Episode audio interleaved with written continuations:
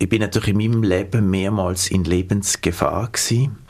Ganz intensiv. Ich bin fast ermordet worden 2006, als ich in der Zentralafrikanischen Republik war.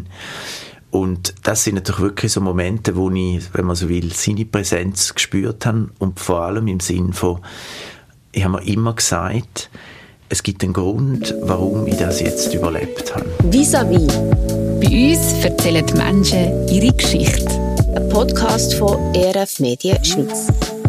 Herzlich, echt und ungeniert. Er ist erst Mitte 40, aber das, was er bis jetzt alles gemacht hat, das wird sich locker auf drei Leben aufteilen lassen. Der Christoph von Tockenburg ist zu Gast heute im Vis-a-vis. Und an dieser Stelle stelle ich eigentlich gerne so unsere Gäste vor. Aber äh, Christoph, bei dir ist das wirklich eine riesige Herausforderung. Wo fängt man da an, habe ich mich gefragt. Darum habe ich gedacht, wenn man jetzt mal alle Titel, alle Ausbildungen weglässt, wie würdest du dich beschreiben? Ja, hallo, danke, dass ich da sein darf. Ähm, mich selber zu beschreiben ist, wahrscheinlich sage das drei Worte. Ich sage immer, be brave, be kind, be bold. Also mutig, ähm, äh, gut und auch, äh, wie soll ich sagen, wagemütig sein oder einfach sich auf etwas einlassen. Das beschreibt mich wahrscheinlich sehr als Person. Ich bin jemand, der nie ähm, nie aufhört, immer etwas verändern möchte und eigentlich die Welt zu einem besseren Ort machen will. Und so habe ich mein ganzes Leben eigentlich auch gelebt und so lebe ich heute und werde ja weiterhin leben. Du bist Fotograf, Filmmacher, Kunstmaler, hast auch Kunstwissenschaften studiert, internationale Beziehungen und Global Management. Und in all dem, was du gelernt hast, ist dir wirklich vor allem eins wichtig, wie du jetzt gerade gesagt hast, du möchtest deine Fähigkeiten einsetzen, zum Menschen in der Not helfen. Aktuell bist du Leiter Menschenrechte und soziale Auswirkungen bei der Holcim-Gruppe weltweit. Du hast aber auch mal fast zehn Jahre im Krieg geschafft und vermittelt. Da reden wir drüber. Oder du fährst ein halbes Jahr mit dem Velo äh, von Indien in die Schweiz und kannst so ein Spital finanzieren für Lepra-Kranke. Also so ein bisschen haben wir mal einen Eindruck von dir. Darum versteht man vielleicht, dass es noch schwierig ist, um dich zu beschreiben. Es gibt einfach sehr viele Aspekte von Christoph von Toggenburg.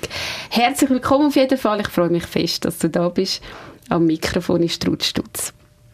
Wir duzen uns, das mache ich mit allen Gästen. Aber bei dir ist es vielleicht doch noch ein bisschen besonderer vielleicht. Du bist nämlich ein Adliger, gell? das kann man so sagen, von Toggenburg. Was heißt das genau? Ja, ich sage für viele, wenn sie Adel hören, dann haben sie das Gefühl, dann schaut man so in, in Bunte oder so die äh, Klatschmagazine, wo man so die Adelsfamilie hat und es gibt ein sehr, ähm, manchmal auch ein verzerrtes Bild vom Ganzen. Ja, ich gehöre zu einem von der ältesten Adelsgeschlecht von Europa. Ähm, wir sind äh, die Gründungsfamilie vom Toggenburg. Darum gibt es die Region, haben wichtige äh, auch politische natürlich Ämter, also einerseits eben äh, wie soll ich sagen, Landbesitz und dann auch sehr wichtige politische Ämter hat sie in meiner Familie gegeben. In dieser langen, langen Geschichte hat es sehr viele herausragende Persönlichkeiten gegeben und auch weniger herausragende, wie wahrscheinlich jeder Familie. und ähm, unter anderem ist zum Beispiel mein Urgroßvater ist der letzte Innenminister von der österreichischen Monarchie gewesen. Und äh, unsere Familie teilt sich vor allem auf zwischen Südtirol und, äh, und der Schweiz. Aber jeder von Toggenburg, was es heute noch gibt, hat, Schweizer, hat einen Schweizer Pass. Die mhm. meisten von uns leben nicht in der Schweiz. Ähm, aber das ist eine alte, äh, das ist, ist historisch Mikro. Und was Adel auch sehr stark bedeutet, ähm, es ist ja nicht, also mm, in keiner Form sehe, sehe ich mich oder sieht man sich besser als andere, aber es ist sehr schön, dass man so eine große Geschichte mit sich trägt und doch auch Menschen vor sich hat, die wirklich die Welt auch verändert haben. Und ich muss sagen, es hat die Guten und die Bösen gegeben. Mhm. Ähm, und äh, ich habe wirklich Vorfahren gehabt, die unglaublich viel haben geleistet, auch äh, sagen wir, im, im Sozialen und wirklich im Dienst für die Menschen, wie das ja heute auch viele Politiker und Menschen einfach im öffentlichen Leben machen. Und ähm, äh, gleichzeitig, man sagt ja so, so schön, auf Französisch heißt das Noblesse, Noblesse oblige, also ähm, Adel verpflichtet. Und äh, das bringt ja dann auch, wie soll ich sagen, es ist fast so ein bisschen, ähm, eine soziale Aufgabe, die mitkommt. Man möchte etwas, etwas weitergeben. Man muss ja immer dazu sagen, beim Adel, also ich bin ein Graf von Tockenburg, das ist mein offizieller Titel. Ja, das ist krass.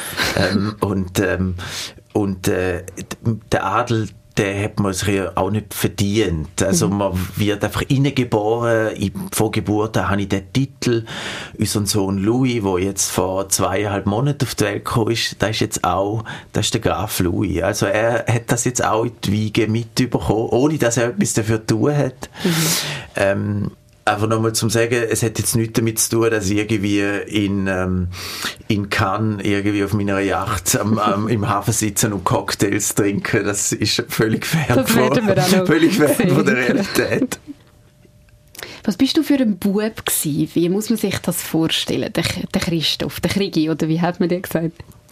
Ja, der, der Kriegel oder ja, ja, so verschiedene. Es ist, ist dann so nach, nach Zeiten, dann bin ich Zeit lang gefunden, ich muss cool sein, dann bin ich der Chris gewesen ja, ja, und so. Genau. Also, es hat, es hat alle Versionen gegeben. Ja. Ähm, ich glaube, was extrem war bei mir, und ich war sehr anders als Bub. Ich bin nicht einfach zu verstehen weil ich bin extrem wach immer schon gsi, bin extrem aktiv gsi, schon als Bub, hyperaktiv. Und manchmal wird man sehr fehlig geschätzt. Also es ist damals zum Beispiel so gewesen, dass unsere, die Kindergärtnerin oder Kindergartenlehrerin, wie man das nennen mag, die hat damals nicht wollen zulassen, dass ich in eine normale Schule komme. Die hat gefunden, das ist ein Bub, der braucht eine spezielle Schule und so weiter. Und glücklicherweise hat meine Mami oder meine Eltern sich dann so eingesetzt, dass ich in eine normale Schule gekommen bin. Ich meine, heute würde das wahrscheinlich niemand mehr in Frage stellen, mhm. aber ich sage, damals ist mir da auch fehlgeschätzt worden und ich bin auf der einen Seite sehr aktiv gewesen, ich habe immer alle mitgezogen, sehr sozial und gleichzeitig bin ich ein sehr nachdenklicher Bub gewesen, ich habe schon sehr früh interessanterweise sehr viel über den Tod nachdenkt, über sehr tiefe Fragen eigentlich, wo man würde, oh wow, wie kann man so jung äh, über so Sachen nachdenken. Aber es ist so etwas in mir gewachsen und es ist lustig, als ich so 16 war, bin ich das letzte wieder mal gefunden, habe ich mal in meinem Tagebuch geschrieben, habe ich geschrieben, ich bin ein Sklave meiner selbst. Mhm. Ja, und, und, das ist noch eine interessante Aussage gewesen, und ich verstehe sie natürlich heute noch viel, viel besser. Damals habe ich das einfach so geschrieben, ich habe das nicht ganz verstanden. Mhm. Ähm, aber das ist eben das, wenn man eine gewisse sagen, Energie in sich hat, dann ist das eben ein Geschenk. Und eben, wenn Beides, man jetzt, oder? Ja. ja, wenn man jetzt zum Beispiel äh, sagen wir, eine göttliche Perspektive hineinbringt, dann ist das wie ein Geschenk von Gott. Also wenn ich so viel Energie geschenkt überkomme, mhm. dann ist das äh, dann ist das eben wie eine Aufgabe. Dann mhm. kann ich mit dieser Energie viel machen. Ich kann viel, ich kann viel Schlimmes machen und ich kann sehr viel Gutes machen. Aber ich gehöre halt zu der Sorte von Menschen, die einfach unendliche Energie. Also ich laufe wie eine Maschine 24 Stunden. Ähm, Zwischen tue ich noch ein bisschen schlafen, aber dann für den, für den Rest der Zeit ist es einfach Vollgas. Ja, so spannend. Ähm, noch kurz zum, bei der Kindheit bleiben. Du bist in einem Benediktinerkloster, äh, dort bist du in ein Internat gegangen so Internat, wie muss man sich das vorstellen? Ich habe immer so das Gefühl, ui nein, das Internat, das muss etwas mega ähm, einengend sein. Das äh, hätte mir jetzt nicht gefallen. Wie hast du es erlebt? Ja, ich bin ja dann ins, ins, in die Klosterschule Disentis gekommen. Also, mhm. das ist am Ende vom Rhein, oder am Anfang vom Rheintal eigentlich, in, in, in, eben in Disentis. Und das ist, ähm, ja, Internat kann man sich in viele Formen vorstellen. Also damals ist wirklich noch sehr oldschool gewesen. Auch heute ist jetzt diesen, diese ganze modernes Internat. Da hat jeder sein einzelnes Zimmer und so weiter. Und wir noch in grossen Schlafsälen. Also wenn wir zu achten in, in, in einem Schlafzimmer geschlafen, dann haben wir drei Stunden beaufsichtigtes Studium am Tag gehabt. Also man ist sehr, wie soll ich sagen, man ist sehr behütet gewesen mhm. und überwacht natürlich auch, also wie man das interpretieren mag. Ähm, aber es ist sehr äh, wohlwollend und sagen wir sehr individuell begleitet auch. Ja. Aber es ist sehr streng gewesen. Also es ist natürlich wirklich so gewesen, es ist eine klare Tagesdisziplin gewesen. Ähm, und gleichzeitig in dem wunderschönen Disentis, mhm. was ja wirklich ein prachtvoller Ort ist, wo man äh, im Grunde, ich habe viel an meine, meine Freunde oder Kollegen auch so beneidet, die jetzt zum Beispiel in Zürich sind, und gefunden, wow, die große Stadt und so toll und alles. Mhm. Und ich irgendwie fast ein bisschen das Gefühl gehabt, man, vers man versäumt so ein bisschen das Leben am Ende von dieser Welt. Und gleichzeitig ist man wahnsinnig nach der Natur gewesen. Es hat eine grosse Liebe von mir zu den Bergen, zur Natur geweckt. Ähm, und im Nachhinein muss ich sagen, habe ich eigentlich nichts versäumt. Aber wenn man etwas mitnehmen will, es ist schon ähm, auch einfach ein sehr, man muss sehr für sich selber kämpfen auch, man muss sehr für sich selber aufstehen, mhm. man muss sehr viel eben Social Skills lernen, weil im Endeffekt hat man nicht Mami und Papi, wo man am Abend heimgeht. Ja, genau. Hast du die nicht vermisst, weißt du, in dieser Zeit? Man vermisst natürlich die Eltern auf jeden Fall. Also wie alt bist du überhaupt gewesen? Vielleicht ist das noch wichtig. Also ich bin ins Internat gekommen, da bin ich gerade noch zwölf ja. und bin dann mit 20 habe ich maturiert. Also es sind mehr oder minder sieben Jahre gewesen. Mhm. Und äh, man ist natürlich sehr jung, äh, auch noch und eben, es ist auch eine harte Schule, also ich sage jetzt einfach schulisch, von den mhm. Leistungen her. Also man hat müssen wirklich äh, hart in der Bücher gehen, dass man das schafft. Ich bin jetzt nie ein herausragender Schüler gewesen. Ich jetzt gefunden, die Schule hat mich nicht so wahnsinnig interessiert. Mhm. Ich bin jetzt nicht so ein Streber gewesen, wenn man so würde sagen. Mhm. Überhaupt nicht. Ich habe lieber andere Sachen gemacht. Ich bin dann Gleitschirm fliegen gegangen und ja, das ist an, gegangen. andere, andere Sachen. in dieser Zeit habe ich dann auch viel so Downhill Skateboarding gemacht. Ich bin dann sogar für die Schweiz an den, an Weltmeisterschaften gefahren. Ähm, das habe ich verpasst, okay. Ja. also. so cool. Also und, das ist aber auch möglich gewesen, während dem Internatleben? Aber es waren auch taffe Jahre gewesen. Also man hat sich extrem müssen wehren und es gibt natürlich den Ehrenkodex, also man wird nie verpetzen. Das ist ganz, es ist absolutes No-Go gewesen. Also selbst wenn ich jetzt auch, es hat ein paar Mal am Anfang, bin ich auch immer wieder mal ein bisschen verprügelt worden. Ich bin so ein bisschen, ich bin Sportsünder gewesen, wie man so schön sagt. Ja, ich meine, ich bin lang eben nicht in die Pubertät gekommen und die anderen haben sich schon rasiert und ich habe noch nicht einmal einen Stimmbruch gehabt. Und, ja. und dementsprechend bin ich auch fest gecancelt worden. Mhm. Ähm, und das war tough. Gewesen. Ja, so ohne Mami Papi, genau ja. wie du gesagt hast, wo dann nicht einstehen. Wenn man es eben positiv sieht, man, kann, man hat immer zwei, mit jeder Herausforderung hat man die Wahl, ich zerbreche dran oder ich werde stärker. Und in meinem Fall hat es mich definitiv äh, stärker gemacht, auch wenn es sehr, sehr schwierig war. Aber es ist äh, ja, eine ganz grosse erste Herausforderung in meinem Leben gewesen. Jetzt ist genau der richtige Zeitpunkt für unsere Rubrik Gott und du. Äh, das passt jetzt gerade. Ähm, kurz und knackig drei Fragen rund um Gott. Bist du bereit? Bin bereit. Gott und du als Kind. Bist du mit ihm in irgendeiner Form in Berührung gekommen? Ja, natürlich. Gott habe ich immer an meiner Seite gespürt. Ich bin vielleicht anders gewesen. Für mich ist das jetzt nicht immer so gewesen, ja, ich gehe jetzt jeden Sonntag in Killen und dann ist das, äh, ist das jetzt quasi mein Kontakt, sondern es ist mehr eine permanente Präsenz und vielleicht, wo ich, ich bin natürlich in meinem Leben mehrmals in Lebensgefahr gewesen, ganz intensiv. Ich bin fast ermordet worden 2006, als ich in der Zentralafrikanischen Republik war. Und das sind natürlich wirklich so Momente, wo ich, wenn man so will, seine Präsenz gespürt habe und vor allem im Sinn von, ich habe mir immer gesagt, es, ist, es gibt einen Grund, warum ich das jetzt überlebt habe. Ich meine, mhm. viele von uns wahrscheinlich ja, erleben einen intensiven Moment, sei es ein Verkehrsunfall vielleicht oder eine Krankheit oder was auch immer. Und es hätte so gehen können, dass man es nicht überlebt und einfach nicht mehr da ist. Oder eben, das überlebt. Das ist die Frage, was bedeutet das und woher, was ist die Botschaft dahinter? Gott und du ganz persönlich, wie erlebst du Gott in deinem Alltag heute? Ja, in meinem Alltag quite simply würde ich sagen, es, ist, es sind Werte, es ist auch irgendwie wie ein, ein Kompass, wie äh, ich mich selber wieder justieren, wenn ich das Gefühl habe, oh, jetzt schlage, schlage ich zu fest in die eine oder andere Richtung um. Ich muss ehrlich sagen, ich sehe es irgendwie jeden Moment im kleinen Louis. Ich finde, das ist einfach ein Wunder, dass wir jetzt das Baby haben, der kleine Mensch, der bei uns ist. Das ist für mich einfach ein ganz großes Geschenk von Gott. Gott und du direkt, auf welche Frage hättest du gerne eine Antwort?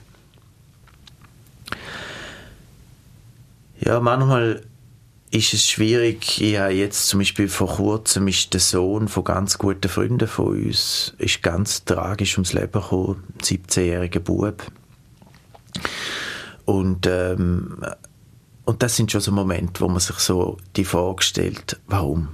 Ja, wer hat das quasi veranlasst, zulassen? Mhm. In meinem Fall bin ich, wenn man so will, gerettet worden, mehrere Mal. Mhm. Und in anderen Fällen nicht. Und das sind schon große Fragezeichen manchmal. Mhm. Danke. Christoph, du bist ein preisgekrönter humanitärer Helfer. Man könnte ja sagen, Abenteurer, ein humanitärer vielleicht, oder? Würde es auch noch treffen. Ist für dich schon als junger Mensch klar gewesen, dass du nicht ein gewöhnliches Leben möchtest leben, dass du dich möchtest einsetzen für die Not? Ja, für mich ist das äh, sehr früh sehr klar geworden. Also, ich sage immer, mein größter Hero ist der Indiana Jones gewesen. Ich habe immer so ein bisschen Indiana Jones werden. Auf der einen Seite natürlich klar, er ist super Abenteuer und auf der anderen Seite ist er natürlich auch nicht schlecht mit den Frauen unterwegs gewesen. Also, ähm, nein, äh, Spaß beiseite. Ich, ähm, für mich eben ist die Energie ist ganz stark gewesen und einfach auch das Bedürfnis, ich habe einen unfassbaren Wissensdrang und einfach eine Neugierde. Ich liebe Menschen ähm, und ich liebe Diversität. Ähm, das heißt, man kann sich vorstellen, ich bin in einem kleinen Dorf aufgewachsen und gleichzeitig habe ich einfach ich wollte ausbrechen, rausgehen. Und gleichzeitig war bei mir sehr stark der Drang gewesen, dass ich in jeder Situation auch möchte reüssieren und auch stark sein können. Und darum habe ich sehr früh darauf auch gesetzt, einerseits viele verschiedene von meinen Passionen zu leben. Ich war lang, viele Jahre Kunstmaler gewesen, sehr viel Glück gehabt. Ich habe sogar einen grossen Teil von meinem Studium können finanzieren mit dem. Ich habe sehr viel äh, gemacht und habe damals äh, Ateliers in Paris, London und in Brüssel gehabt. Äh, ist eine sehr aktive Zeit gewesen und habe dann gleichzeitig aber auch meine Energie für Humanitäres eingesetzt und habe schon sehr früh bin ich, als ich 20 war, bin nach der Matur, bin ich ein Jahr mit dem Rucksack und, und durch viele Länder der Welt gereist und unter anderem damals nach Indien gekommen und da kann man sich vorstellen, oh, der Schweizer behütete Bub kommt nach Indien und sieht auf einmal extremste Armut. Auch mhm. zum ersten Mal Lepra in meinem Leben erlebt. Und das ist dann schon brutal, so konfrontiert zu werden mit dem. Das glaube ich, ja.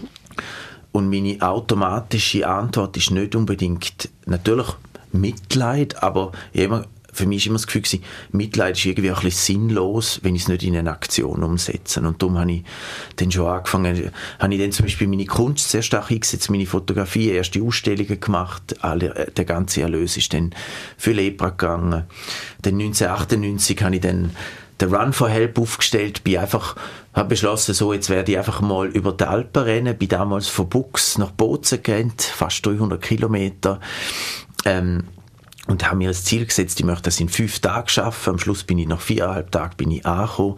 Ich bin natürlich noch nie im Leben mehr als, äh, davor mehr als zehn Kilometer gerannt und plötzlich habe ich zwei Marathons pro Tag gemacht. Das ähm, hat dein Körper mitgemacht? Ja, das hat alles funktioniert. Das hat auch sehr viel mit den, auch wieder Selbsterkenntnis zu Man lernt extrem viel. Also für mich war es erstaunlich gewesen, der Körper ist wie so eine perfekte Maschine eigentlich. Er kann viel leisten. Klar, man muss gut mit ihm sein, aber er, kann, er ist unglaublich leistungsfähig. Mhm. Der Erfolg hat mich sehr ermutigt. Run for Help war wahnsinnig erfolgreich gewesen. Ich habe damals können, ja, Geld für Strassenkinder in Rumänien gesammelt. Bin dann auch nach Rumänien gefahren. Da hat man tolle Programme können aufziehen. Es ist viel Geld zusammengekommen. Und dann habe ich ein paar Jahre später den, den Bike for Help aufgezogen. Bin, bin dann von Indien in die Schweiz genau. mit dem Velo gefahren. Mhm, da wollen wir unbedingt nachher noch drüber ja, reden. Da können wir noch nicht alles vorher wegnehmen. Das genau. ist so viel, was du äh, gemacht hast und ist so spannend. Aber weißt wie kommt das? Also eben, ich, wenn, nur schon wenn ich höre, eben Fotograf, dann hört man Kunstmaler, du hast aber eben auch studiert. Wie, wie geht das alles zusammen? Dann hast du jetzt noch gesagt, eben Studio, also was hast du gesagt, in Brüssel hast du noch Ateliers gehabt, genau? Ja, genau. Eben, du hast gesagt, du hast so viel Energie. Also wenn ich das höre, denke ich, das kann gar nicht sein, dass das ein Mensch alles fast gleichzeitig macht, oder? Ja, also man darf natürlich schon, es ist ja über eine gewisse Zeitspanne, also eben, jetzt bin ich 47, manchmal habe ich das Gefühl, ja, wenn ich so zurückblicke, manchmal dann, dann sagen wir, ja, dann staune ich auch irgendwo, wow, es hat auch irgendwie funktioniert. Also einerseits hat man ja immer, man darf nie vergessen, man hat immer ein, ich nenne es jetzt einfach mal das Ökosystem um sich herum. Also man hat eine starke Familie, man hat ähm, tolle Freunde. Also vieles, klar, man hat selber Energie, ich habe viel Glück gehabt, aber ich habe auch tolle Leute um mich herum gehabt. Und ich habe viele Menschen in meinem Leben, die an mich geglaubt haben. Mhm. Und das hat einfach unglaublich viel ermöglicht. Ebenso wie meine Eltern damals auch gesagt haben, du, der Bub geht in eine normale Schule, den wollen wir jetzt nicht in eine Sonderschule schicken. Weil sie schlichtweg an mich geglaubt haben. Mhm. Ja. Mhm. sind ja sehr wenig Erfahrungs-, also, sind Erfahrungswerte gehabt. Vielleicht jetzt kennen sie mich seit über 40 Jahren, damals sind es ein paar Jahre gewesen. Und das Vertrauen zu haben, dass man weiß, es wird gut kommen, der Bub, der kann das. Mhm. Mhm. Ich finde das sehr, sehr schön, wenn man Vertrauen äh, so erleben darf und schenken darf. Ähm, aber ähm, ja, es ist irgendwie wie ein, wie ein Calling gewesen. Ich hatte all die verschiedenen Talente gehabt. Und ich habe sie dann aber auch sehr fokussiert eingesetzt. Also in den Jahren, wo ich Maler war, bin, bin ich Vollmaler und, und und hatte dann auch das Glück, ich bin dann sehr schnell auch international ausgestellt worden, ich bin der Royal Academy of Arts ausgestellt worden und so weiter. Das hat mich dann nach New York gebracht und verschiedene Orten und wow, und plötzlich so die große Welt und ich bin mittendrin und ich bringe mhm. so meine, meine Kreativität in das Sinne. Und natürlich Film und Fotografie ähm, ist für mich ein ganz spannendes Medium gewesen, hat Fotografie und Film sehr intensiv eingesetzt eigentlich auch, um die Realität der Welt zu zeigen. Ja, große Projekte im Bereich, also in vielen. Ich habe sehr viel Flüchtlingskrise dokumentiert, habe sehr viel eben mit Fragen wie Lepra und so weiter, dann eben auch filmerisch äh, übergebracht. Und ich meine, ist dann doch manchmal erstaunlich, äh, wie soll ich sagen, was, äh, was so für einen Erfolg rauskommt. Also der Film Allegria zum Beispiel hat über 50 internationale Filmpreise mhm. gewonnen. Der London Film Awards, Barcelona Film Awards, ähm, ist ganz erstaunlich gewesen. Also man staunt manchmal selber, man kreiert etwas und dann pff, mhm. das irgendwie so wie eine eigene Dynamik entwickeln. Aber du hast eigentlich deine Begabungen und das, äh, das packst du einfach an, Vollgas. Also nicht einfach ein bisschen und dann äh, brauchst du den Feierabend und so, um wieder du machst einfach durch, oder? Und schlafst noch ein bisschen dazwischen. Und alles wirklich ist dir mega wichtig, dass du das nicht einfach für dich machst, das spüre ich jetzt so daraus raus, dass einfach du dann gut dastehst, wäre ja auch gut möglich, sondern du willst es wirklich brauchen, um auf andere Menschen aufmerksam zu machen, die es nicht so gut bereicht haben man denkt ja viel, oder, wenn man selber Not sieht, ich habe das auch so, es überfordert einem und denkt, ui, nein, so schlimm, dass das gibt und denkt man, schlimm, schlimm, schlimm, aber man kann ja eh nichts machen und äh, muss man sich schnell wieder ablenken. Machst du irgendwie nicht? Ja, es ist interessant. Ähm, mir gerade letztens hat mir auch ein Freund die Frage gestellt, wie gehst du mit Leid um? Mhm. Ja, und ich habe natürlich in meinem Leben unendliches Leid gesehen. Ja, und, ähm, und, ähm, und es ist einfach eine Realität, die es gibt. Und wir leben natürlich in einem Paradies. Also in der Schweiz geht es uns natürlich wahnsinnig gut. Und, ähm, äh, und natürlich auch bei uns gibt es sehr viele Herausforderungen. Aber so, wenn ich will, Leid, ich meine, zehn Jahre im Krieg, ich habe viele Menschen sterben gesehen. Ich habe mm. Habe mich zum Beispiel jahrelang mit Kinderfolter befasst, ja, bei der UNO ganz intensiv. Und ähm, äh, und sehr viele schwer traumatisierte Menschen begleitet äh, und ähm, und das sind so menschliche Abgründe, die ich auch an müssen und dürfen sehen. Und für mich ist das immer eine automatische Einladung gewesen, wenn man so will, das in etwas Positives umzusetzen. Ich habe immer gefunden, eben Mitleid hilft niemandem, äh, Aktionen setzen, das macht's, ja. Leid lindern in dem Sinn. Was ein Geschenk war, sagen wir für mich, ist, ich kann mit Leid umgehen, ich kann das erleben und ich zerbreche nicht da. Weil ich es trotzdem abstrahieren kann. Es ist das Leid von den anderen. Und wenn ich jetzt zum Beispiel im Krieg bin und so das Leid vor mir hatte,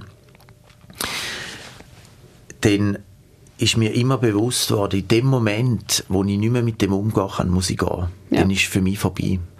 Weil im Grunde genommen, was ist das Beste, was ich diesen Menschen geben kann, ist meine volle Aufmerksamkeit, meine volle Energie, Empathie, ja, aber im Endeffekt habe ich ja große, riesige nationale Kampagnen, humanitäre Missionen geleitet und so weiter. und das hätte niemandem geholfen, wenn ich einfach in einer Ecke gesessen wäre und brüllt hätte, weil ich es alles so schlimm finde. Sondern ja. im Endeffekt habe ich eine Aufgabe gehabt und die habe ich müssen durchziehen. Und da, wenn wir jetzt gerade über, darüber reden, über deine Zeit im Krieg, das war eine ganz prägende Zeit in deinem Leben gewesen, sicher. Also die zehn Jahre knapp, äh, wo du im Krieg bist, bist für das internationale Komitee vom Roten Kreuz dort gewesen, hast vermittelt. Was hat das geheißen? Ja, es war eine spannende Zeit gewesen und ich weiß auch nicht, ähm, ich sage jetzt so, ich habe eine, das nennt man heutzutage Matrix-Karriere. Ähm, und was ganz spannend war, ich meine, man muss sich vorstellen, ich bin Künstler, das ist gerade so 2004, bin in Paris, ich hatte ein tolles Atelier, es ist sehr, äh, ja, es ist eine sehr erfolgreiche Zeit gewesen, ich hatte wahnsinnig viele Ausstellungen und so weiter. Und und damals ist eine, lang, eine langjährige Beziehung zu Ende gegangen und dann bin ich auf einmal frei gewesen, ja, im Sinne, also nicht zu sagen, dass jetzt eine Beziehung unbedingt das Gefängnis sein muss, aber ähm, ist ja trotzdem, man kann nicht alle Entscheidungen so treffen. Mhm. Und, äh, und dann habe ich einfach so gemerkt, so, jetzt ist Zeit für die nächste Etappe. Ähm, und, äh, und dann habe ich wirklich mir gesagt, so, jetzt möchte ich meine ganze Energie für das, für quasi für andere Menschen äh, einsetzen und das hat zu meinem Beruf machen. Ähm, und, äh, und dann habe ich ähm, mich damals beworben bei der UNO, bei IKRK, ähm, ganz normal und, und zu meinem, zu meinem grossen Erstaunen haben sie mich beide genommen.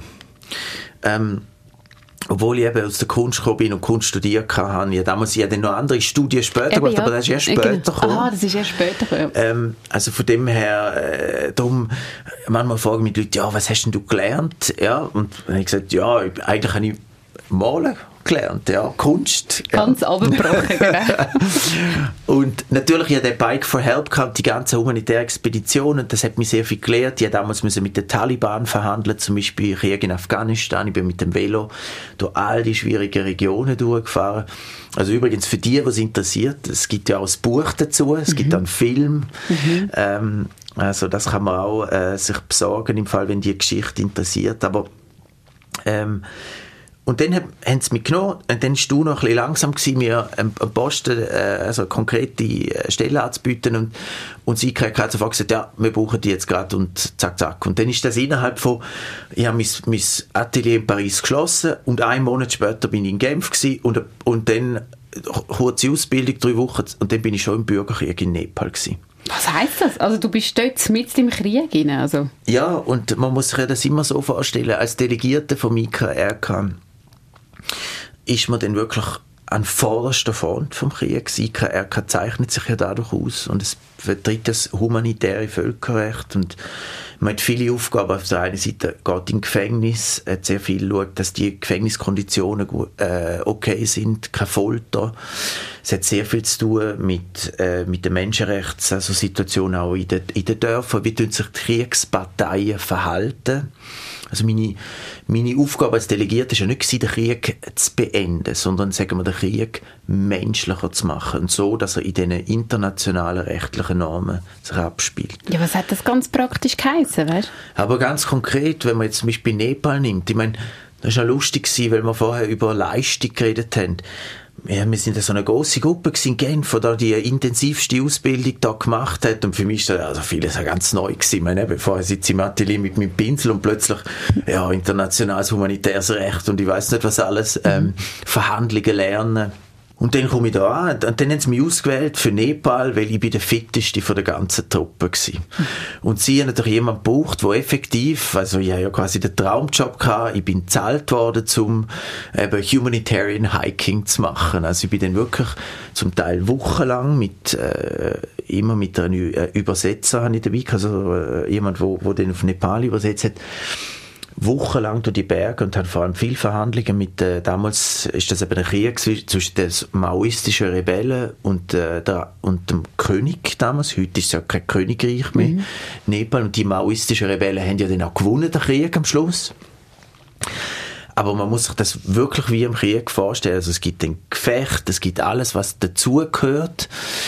Und es gibt natürlich die, Men die äh, wenn man so will, Zivilbevölkerung, die zwischen den Fronten gefangen ist, äh, wo zum Teil Geiselnahmen, also ja, viel müssen Geiselbefreiungen, äh, er Also verhandeln, Befreiung von Kindersoldaten, alles, all die, die Problematiken, die im Krieg kommen. Mhm. Und das hat effektiv geheißen. Also man kann sich das, manchmal bin ich mir so ein bisschen vorgekommen wie ein, bisschen ein James Bond Movie.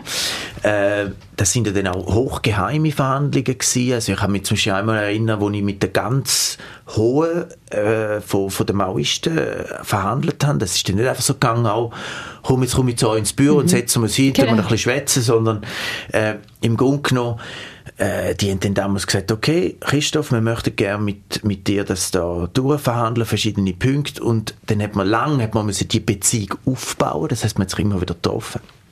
Und irgendwann hat mir dann der Kommandant, der immer wieder getroffen gesagt, so, jetzt kannst du alle Top-Leute treffen. Und dann habe ich alle die Top-Kommandanten. Und man muss sich ja vorstellen, aus der Sicht von der Regierung sind das die Terroristen gewesen. Mhm. Und das sind natürlich die Most Wanted und also natürlich ist das, und, äh, und dann ist das aber so gewesen, er gesagt, okay, du kommst in das Waldstück um die Zeit und dann wird jemand holen. Und dann ist da ein Bub gestanden im Wald, einfach mitten drin.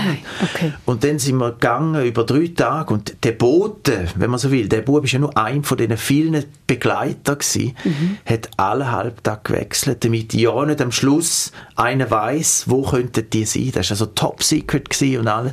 Und nach drei Tagen plötzlich buffen wir mitten in den Bergen raus hunderte Maoistenkämpfer dort gewesen und die ganze Top-Liga von der, von der Maoisten. Und dann hat man vieles eben verhandelt. Ähm, und die haben dir dann zugelassen? Also die haben dann da auch, äh, haben auch wählen, also mit dir verhandeln? Ja, es ist auf der einen Seite natürlich ein großer Respekt für das IKRK. Das ist ja das Schöne auch. Das IKRK ist sehr respektiert. Ja. Und auf der anderen Seite hat man natürlich, äh, darf man ja nie vergessen, solche Rebellen haben sich ja oft auch als die nächste Regierung gesehen. Das heißt, sie haben eigentlich wollen zeigen, gegen uns, wir respektieren mhm. internationale Normen. Klar, was die Realität ist, das ist eine andere Frage. Mhm. Aber ich sage jetzt einfach aus ihrer Ideologie aus ist das so gewesen.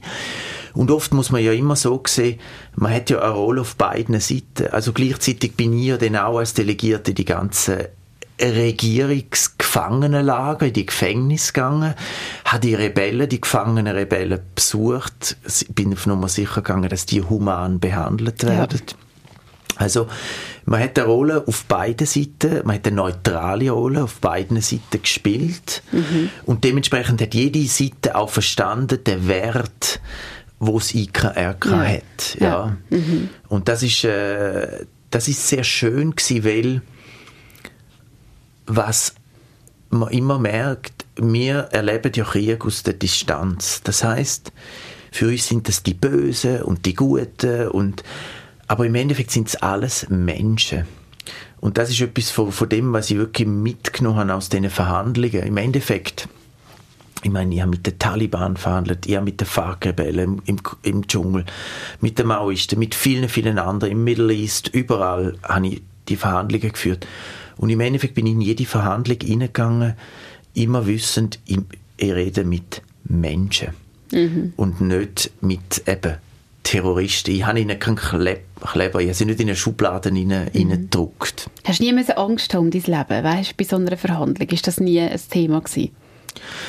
Also die Verhandlungen sind oft sehr schwierig gewesen, sind auch zum Teil sehr aggressiv gewesen. Also man darf nicht, man muss nicht das Gefühl haben, kommt rein und sagt, da schön, jetzt ja, haben wir noch ein Käferli und genau. tun wir noch ein bisschen schwätzen und so. Also es ist schon, es ist oft sehr tense gewesen. Ähm, oft auch sehr, ich sage jetzt auf der Goodwill raus, aber ich kann mich erinnern, zum Beispiel um ein Beispiel zu nennen, in Kolumbien habe ich müssen, ähm, bin ich auf eine Notfallmission geschickt worden in den Dschungel rein. Es hat damals große Gefechte zwischen der Regierung und den FARC-Rebellen. Und viele, viele Menschen sind, äh, sind geflohen und sind unter miserabelsten Umständen, also furchtbaren Umständen im Dschungel, haben sie sich versteckt. Ähm, und ich musste verhandeln mit den FARC-Rebellen, die das Gebiet kontrolliert haben, dass wir Zugang haben können. Wir können die humanitäre Hilfe bringen äh, für, ähm, für die Menschen, die eben dort jetzt im Dschungel quasi, also man kann sich also vorstellen, quasi unter einem Baum sitzen und, und einfach nur Angst haben, verletzt mhm. zum Teil und so weiter. Und, äh, und dann habe ich, und, und der Kommandant, der ist aber, der hat einen furchtbaren Ruf gehabt, und gesagt, der ist furchtbar, und seit sieben Jahren hat er niemand mehr gesehen gehabt, und der ist ganz brutal und so. Und dann habe ich gesagt, okay, aber ich habe keine andere Wahl, wir müssen mit ihm schwätzen. Und dann habe ich dann damals damals sind wir mit Boot unterwegs, sind wir da mit dem, durch den Dschungel mit, mit dem Boot, habe ich meinen, meinen Bootsfahrer da mitgenommen, nur wir zu zweit und wir fahren stundenlang in den Dschungel rein. Und ganz plötzlich, mitten im Dschungel wirklich auch hunderte äh, Fahrkämpfer äh, überall, also man kann sich wirklich vorstellen, so in Camouflage mit, mit eben Patronengürtel und Kalaschnikows und was sie alles hatten. Und ich komme raus und und dann äh, führen sie mich zu dem Kommandant und er hat mich einfach, ich stehe vor dem und der schreit mich einfach an, in voller Aggression. Mhm. Und, äh, und jetzt und die denkt, ja, that's it. Also jetzt wird er dann irgendwie seine Pistole oder sein Gewehr führen und mich einfach verschiessen. Mhm. Ja, und das ist, und, und, und dann ist es aber interessant gewesen, je mehr er mich angeschaut hat, und das ist Wahnsinn, also ich gar nicht einmal ein Wort können sagen, ähm, und er schreit und schreit und brüllt mich da an in so einem hässigen Ton und und natürlich, ich, meine, ich bin völlig ungeschützt, ich hatte nur da mein, mein IKRK-Emblem auf der Brust und umgeben von Hunderten von diesen Kämpfern. Und interessanterweise plötzlich ist mir bewusst worden, der Typ hat jetzt einfach, der braucht jetzt einen emotional debrief, wenn man so schön auf Englisch sagt. Also er braucht jetzt einfach, er muss sich jetzt mal emotion, emotional auslüften. und, äh, und, und dann habe ich ihn einfach mal brüllen lassen. Für etwa 15, 20 Minuten bin ich einfach da gestanden und er hat weiterbrüllt. Und irgendwann ist er dann, ist er dann fertig gewesen. Irgendwann hat er einfach den Pupf draussen Und dann haben wir können schwätzen und, und am Schluss, ist es wirklich lustig gewesen. Am Schluss haben wir zusammen ein Bier getrunken.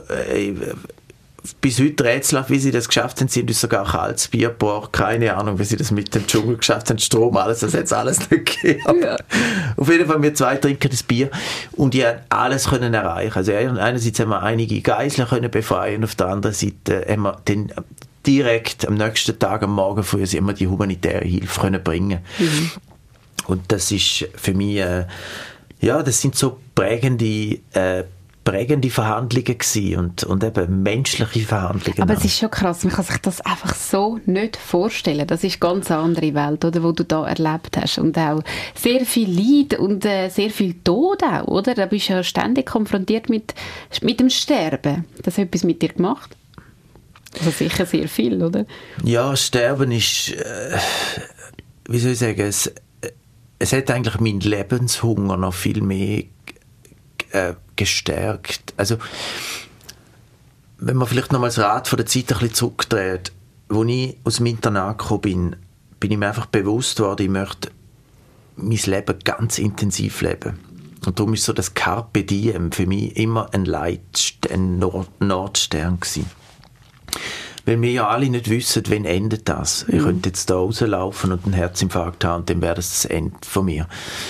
Und so habe ich eigentlich schon ganz, ganz früh viel über den Tod nachgedacht und habe mir immer gesagt, ähm, ich möchte jeden Tag so leben, als wäre es mein erster und mein letzter. Und das ist natürlich wie ein, so ein unsichtbarer Motor gewesen, wo mich natürlich zu den vielen Sachen auch irgendwie getrieben hat. Gleichzeitig habe ich auch das Gefühl gehabt, ich habe eine gewisse Aufgabe auf dieser Welt. Ich möchte etwas wirklich verändern. Also ich möchte, dass die Menschen, wenn ich mal nicht mehr da bin, einfach sagen können, auch schön, er hat wirklich das, also er hat das gelebt, an das er glaubt. Und ähm, ja, und um nochmal zurückzukommen auf den Tod, ich meine, ich habe das ja dann viel selber erlebt, also ich habe sehr extreme Situationen erlebt. Ich bin zum Beispiel auf Allegria, wo ich damals mit dem Velo durch den Himalaya gefahren bin, bin ich schwer vom Steinschlag getroffen worden. Ich habe auch direkt am Kopf einen Stein abbekommen und habe damals nur überlebt, weil ich einen Velohelm getragen habe. Mhm. Und der Helm hat es aber äh, zerschlagen. Mhm. Ähm, und ähm, oder 2006 bin ich fast ermordet worden in der Zentralafrikanischen Republik. Das war in der Zeit im Krieg. Gewesen. Auch in ja. der Zeit im Krieg. Mhm. Und habe natürlich den Leid an eigenem Leib wirklich erfahren. Was bedeutet das im Krieg? Mhm. Was bedeutet das, wenn du plötzlich, also effektiv Patronen dir um die Ohren fliegen. Ja, und wir sind damals in dem Jeep gewesen, wir sind attackiert worden und die haben den, den Jeep wie einen Emmentaler Käse einfach durchsiebt mit, mit Patronen. Und ich sehe, ich, ich, ich, ich kann das so noch einfach erleben, wieder neu erleben quasi, wie uns da das Plastik, das Metall, das Glas um die Ohren fliegt, wie der Jeep quasi durchlöchert wird und du nie in dem Moment einfach nicht weißt, ist die nächste Patrone, geht jetzt durch meinen Körper und ist das jetzt mein Ende. Mhm. Mhm. Aber das Schöne ist einfach das, ich bin überhaupt nicht ein negativer Mensch. Also ich tue jetzt nicht nur, ah, ich, ich fokussiere mich jetzt nur aufs Leid und alles, was schlimm ist. Ich bin ein wahnsinniger Lebensgenüsser und ich bin e-, ein endloser Optimist. Und darum ist auch der, der wie soll ich sagen, die Energie, immer wieder etwas Gutes zu machen. Eigentlich immer an das Gute Menschen zu glauben, das Gute Menschen zu erwecken, auch in sich selber natürlich und einfach probieren, nicht den, Glauben zu verlieren, dass eigentlich alles besser wird. Und dass, dass vielleicht meine Aufgabe da ist, meinen kleinen Beitrag zu leisten, dass alles besser wird und helfen, das hast du weitergemacht. Das ist äh, einfach dein Lebensthema, anderen Leuten helfen. Eben zum Beispiel mit dem Velo, also wo du eben, aber das ist natürlich vor der Zeit gewesen, wo du von Indien in die Schweiz bist, dann hast du eben noch Allegria gemacht mit deiner Frau jetzt zusammen, sind ihr auf eine krasse Velotour, wo ihr wieder Geld gesammelt habt und so wirklich auch viel können verändern dort, wo du ähm, von Indien in die Schweiz gefahren bist hast du ein Spital können aufbauen mit dem Geld für Leprakranke. Also es passieren extrem viele Sachen, du gibst dich rein und du kannst wirklich etwas verändern, das macht mega Mut und ist spannend. Aber was ich auch mega interessant finde, du sagst ja, helfen sei auch etwas Egoistisches für dich, weil du fühlst dich besser, wenn du kannst helfen. Also was findest du jetzt egoistisch an dem? Ich finde das überhaupt nicht egoistisch. Ja, es ist so, ich glaube, wenn man ein romantisches Bild hat vom Helfen, hat man immer das Gefühl, ja, alles altruistisch und man gibt alles und so weiter. Und äh, für mich ist es immer wichtig gewesen, es ist etwas, es muss mir viel zurückgeben. Und ich gebe ein Beispiel. Zum Beispiel, als ich sehr jung war, ähm, schon mit 16 haben meine Eltern, die sehr engagiert waren, sind eben auch Menschen mit Behinderungen, haben sie mir zum Beispiel in ein Sommerlager geschickt mit Behinderten. Und auf der einen Seite ist meine Aufgabe, mich um die, die behinderte Person zu kümmern und einfach ihnen Ferien zu ermöglichen. Person aufs WC hieven, WC putzen, äh, äh, hinterher putzen, dann äh, essen gehen und so weiter und so weiter. Und im Endeffekt ist das eine wunderschöne Erfahrung für beide gewesen. Und da kommt wieder der Teil rein, den ich so wichtig finde. Es ist nicht einfach so, ah, jetzt gebe ich mich da auf für die Wochen und kümmere mich da aufopfernd ich habe das so schön gefunden, dass alles immer etwas zurückgibt. Also einerseits tut es ja auch mein eigenes Leben in Perspektive setzen, weil ich habe das Glück gehabt, ich sitze nicht in einem Rollstuhl, mhm. ich habe nicht eine Behinderung, die Person braucht jetzt meine Hilfe, ich habe jetzt die Kraft und darum sehr gern. Und auf der anderen Seite ähm, ist, es, äh, ist das auch mit allen anderen Aktionen so gewesen. Also ich fahre sehr gern Velo zum Beispiel, ich tue gerne Menschen sehen, erleben, meine Expeditionen ich habe quasi etwas Schönes können verbinden. Ich habe eine tolle Expedition gemacht. Ich bin ja damals zum Beispiel mit Allegria bin ich dreieinhalbtausend Kilometer durch den gesamten Himalaya gefahren mit dem Velo, die höchsten Straßen der Welt. Ja, unglaublich. Und habe Geld für Leprakranke gesammelt und so. Ähm, aber das Schöne war, ich habe ein Wahnsinnsabenteuer erlebt. Ich konnte auf Probleme, weltweite Probleme aufmerksam machen und konnte auch etwas äh, dagegen dagegen machen. Also ich sage eben so schön, äh, die Ambition mit, mit, eben mit Aktion verbinden und gleichzeitig ist Return für mich kommt in ganz vielen, äh, in ganz vielen ähm, Arten zurück. Und ich denke oft, das ist ja ich denke, jeder von uns erlebt das auf seine Art. Man macht ja etwas für andere und es freut einen selber total mm. und es tut einem gut. Mm. Ja. Und, und da, da, darum sage ich, das ist die Komponente, wo ich so ein bisschen, ja, vielleicht egoistisch ein, bisschen ein falsches Wort. Das ist einfach mein, im Business würde man sagen, Return of Investment. Ja, ich komme etwas zurück, ich investiere in etwas, ich gebe vielleicht meine Zeit oder mein Talent oder mein Geld, was immer das denn ist. Und ich komme etwas zurück und das ist schön und das gibt mir ein gutes Gefühl. Können wir noch schnell ins Heute deine Begabungen, dein Gelernte nutzen, um viel zu bewegen für die Schwächsten auf der Welt? Das hast du auch ein paar Jahre als CEO bei World Vision Schweiz und Liechtenstein äh, gemacht, dort geschafft und mittlerweile bist du bei der Holzim. Du bist weltweiter Leiter für Menschenrechte und soziale Projekte für die Holzim-Gruppe. Ich kann mir das wieder nicht so recht vorstellen. Was macht denn jetzt ein Mensch wie du, der so viel eigentlich anders gemacht hat, hat man das Gefühl, bei so, einer, bei so, einer, bei so einem Baustoffhersteller? Ja, das ist, ähm, ist eine sehr interessante neue Etappe und eben, es ist ja, ich glaube, aus meinem Curriculum wird eben ein bisschen klar, ich habe sehr gerne große Veränderungen zwischendrin. Eben einmal bin ich Künstler, dann bin ich wieder quasi Verhandler im Konflikt und ich habe mir schon die große Frage gestellt, jetzt wieder die nächste Etappe, wo kann ich meine Talente gut einbringen?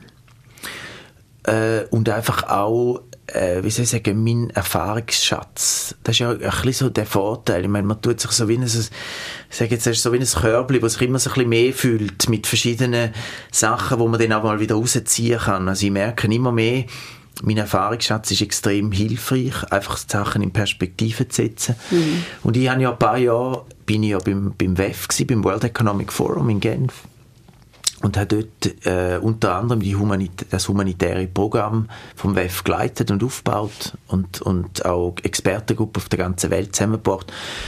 Mit einem großen Fokus die Privatwirtschaft zusammenzubringen, mit zum Beispiel den NGOs, also mit den äh, Hilfsorganisationen, um sagen wir bessere Lösungen zu finden, um große Krisen zu lösen, weil was mir immer wieder bewusst war, ist, man tut immer so ein bisschen, ah, die guten NGOs und, und die böse Privatwirtschaft oder die, die bösen multinationalen Firmen, eben wie toll sind zum Beispiel eigentlich.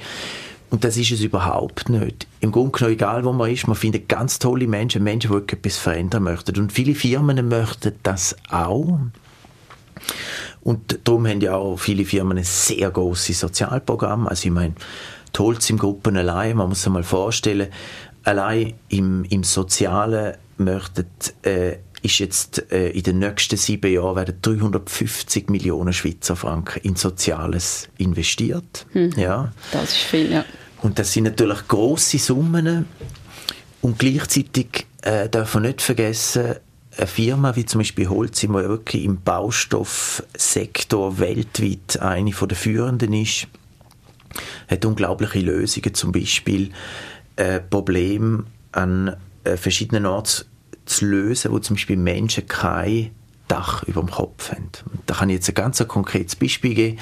Wir haben zum Beispiel jetzt im Juli bin ich, in den Philippinen gewesen, in Manila, da gibt es einige den grössten Slums auf der Welt. Und dann haben wir unsere eigenen Experten, also Holzsims-Experten und verschiedene Slum-Experten und NGOs zusammengebracht und haben unter anderem auch in Slums gemeinsam Lösungen gesucht, wie kann man zum Beispiel Häuser und Behausungen in diesen Slums ich sage jetzt menschengerechter, sicherer machen und so weiter. Und, ähm, und das dann wirklich aber vor Ort ähm, lernen. Und in dem Sinn ist meine Rolle in diesen Situationen oft, ich, ich sehe mich fast ein bisschen so wie, ich bin wie ein Übersetzer mhm. zwischen diesen Welten. Die einen möchten gerne, die wissen vielleicht nicht, die sind jetzt vielleicht noch nie im Slum gewesen. Ich meine, wer von uns ist schon im Slum gewesen und weiß genau, wie funktioniert das und wo sind die Herausforderungen. Und auf der anderen Seite hat man die grossen Bedürfnisse. Und wie kann man das zusammenbringen? Mhm. Und das ist ganz spannend, weil Unternehmen, viele Unternehmen, und eben Holcim ist jetzt ein gutes Beispiel, haben ganz tolle Technologien, haben tolle zum Beispiel Baustoffe, die wirklich grosse Hilfe äh, ähm, leisten können. Und dann mein zweiter Hut ist, die, ist weltweit die Leitung der Menschenrechte. Das heißt auch wirklich da schauen. Es gibt ja sehr viele so Prinzipien, also die sogenannten UN Guiding Principles für Business und so weiter. Also wie verhaltet sich ein Unternehmen, vor allem eben natürlich wieder multinationale Unternehmen, sei das Arbeiterkonditionen, sei das ähm, Kinderarbeit, sei das ähm, ganz viele verschiedene, äh, sagen wir eben dort, wo eine Firma einen Einfluss haben könnte. Und gerade wenn sie in vielen verschiedenen Ländern arbeiten, und da haben wir natürlich einen, einen globalen Standard, und meine Aufgabe ist auch, um auf Nummer sicher gehen, dass der Standard eingehalten wird. Ja. Und auf der anderen Seite dort, wo es eben dann nicht passiert oder wo, wo man das Problem sieht, dass man das Problem dann löst und auch angeht. Also das heißt aber auch, du bist wirklich viel auf der Welt unterwegs, also nicht ein gewöhnlicher Alltag.